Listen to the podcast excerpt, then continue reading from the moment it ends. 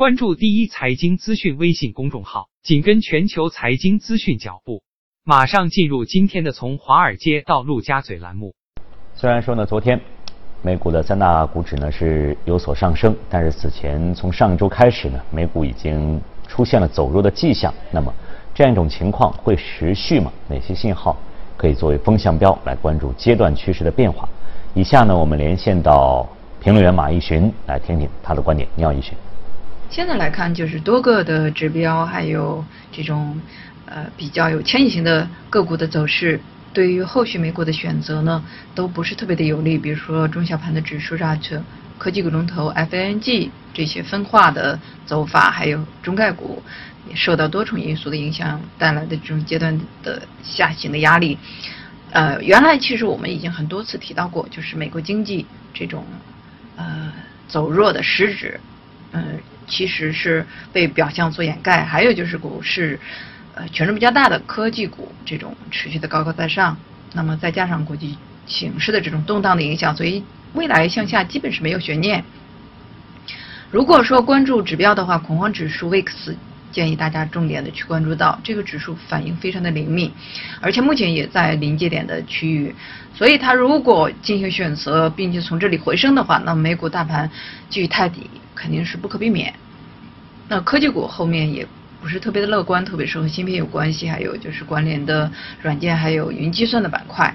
那我们知道，因为引领大盘反弹，原来的主要力量就是像 FNG 这样的一系列的科技龙头品种。呃，但是现在就是分化也是非常的明显。Google，呃，财报之后已经是向下调控到了缺口的下沿。嗯，Amazon 呢是在试探重要的支撑，Apple 是。呃，在国际消息的影响下，整体的走弱已经连续很多天。Netflix 呢，也是在面临比较大的这种上行压力。在这之外，就是芯片呢是整体的一个回落，还有就是相关的一些呃软件的龙头，像欧特克，还有消费的龙头加德宝，也都要。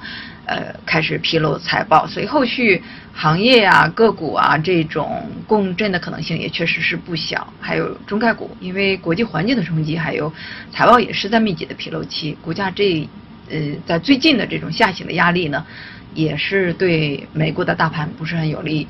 指数就是刚才提到中小盘指数 RAT 这个指数指标呢，前周是开始再次的领跌。呃，也预示市场风险的偏好的是在进行转弱。那么，如果接下来继续探底的话呢，其他的指数的总体走势呢，都是比较的危险啊。所以再结合我们呃之前提到的宏观的因素，还有行业，还有今天说到这些龙头股指标的走势，嗯，我们需要注意到的就是说，除了非常个别的这样的品种之外呢，上行走势的品种并不多，市场。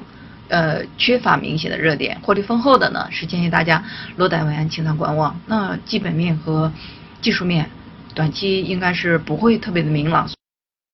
嗯，那另外呢，还有一种情况就是最近呢，登陆美股的次新股的表现普遍都是偏弱的。那么，如果出现了较大幅度的回撤的话，在你看来是否是比较好的投资机会？最近你应该说国际环境还有美股自身的环境呢都不是特别的好，所以美股上来，呃暴跌的几率就确实比较的大，不太建议大家跟随进行操作。美国经济呢其实是长期依赖债务的，我们知道是靠政府啊、企业啊还有抵押贷款这些债务的支撑，所以我们一直在留意的，如果美国深陷到经济衰退里面去的话，它的赤字的规模会高达到四万亿美元。呃，引发出来的就是股市啊、债市的波动的加倍，所以我们看到次新股方面，就是近期除了 Beyond Meat 之外，多数的个股都是下跌的状态。比如租车公司的 Uber，当天就是一个破发。Left 呢，三月二十八号 IPO 之后呢，到现在已经是跌跌不休，达到了百分之二十七。还有就是上周新上市的瑞幸咖啡。虽然它确实是创造了跑步亏损上市的这样一个记录，但是上来之后就是连续下行，恐怕早早晚晚破发也是难免的事儿。呃，瑞幸咖啡呢是要立志做中国最大的咖啡连锁店。那我们知道，就是呃在两千年前后，互联网泡沫以来，那还没有一家公司是在成立不到两年就取得三十亿美元的这种估值。其实周围的朋友也确实都在说看不懂嘛，嗯。所以我们要说，就是说亏损式的扩张模式突围，太多的人质疑，呃，能做多远呢？或者说要不要去操作这只个股呢？就建议大家以相对来说比较谨慎的态度来面对。那再说这个租车的公司，呃，Left 最近是又开始延续的跌势，就是因为有散户起诉公司，它在上市发行的时候是误导了投资人。那公司最近发布的。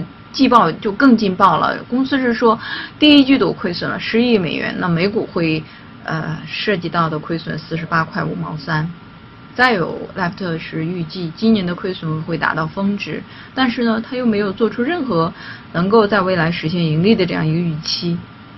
还有就是 Uber，其实它的这个时点也并不好，那会不会也遇到 Left 这样的情形呢？现在还未知，但是总体确实是。并不是特别的乐观。那么像 Uber 也好，Left 这样问题比较多的公司，在新股的这个序列里面，其实都不是太建议大家去持有，还是要更多的采取观望的态度。嗯，那另外呢，这个美元对离岸人民币汇率呢，在七的附近徘徊。目前呢，市场有关人民币贬值的担忧呢，也多了起来。在你看来呢，后续人民币会是一个怎样的走向？我们知道呢，凯尔巴斯呢，他是。对冲基金海曼资管的创始人巴斯呢，因为上一轮金融危机的时候呢，成功做空过抵押贷款，然后一举成名。巴斯呢，是一五年之后开始有了执念要做空人民币，所以他建立了离岸人民币的空头的基金，然后就一直痴心不改持有，再然后就是不断的亏损，一直到本月才选择了关闭。所以今天谈。卡尔巴斯在这个时点上，想连带说的就是说，人民币未来大概率是没有贬值的这种持续性的。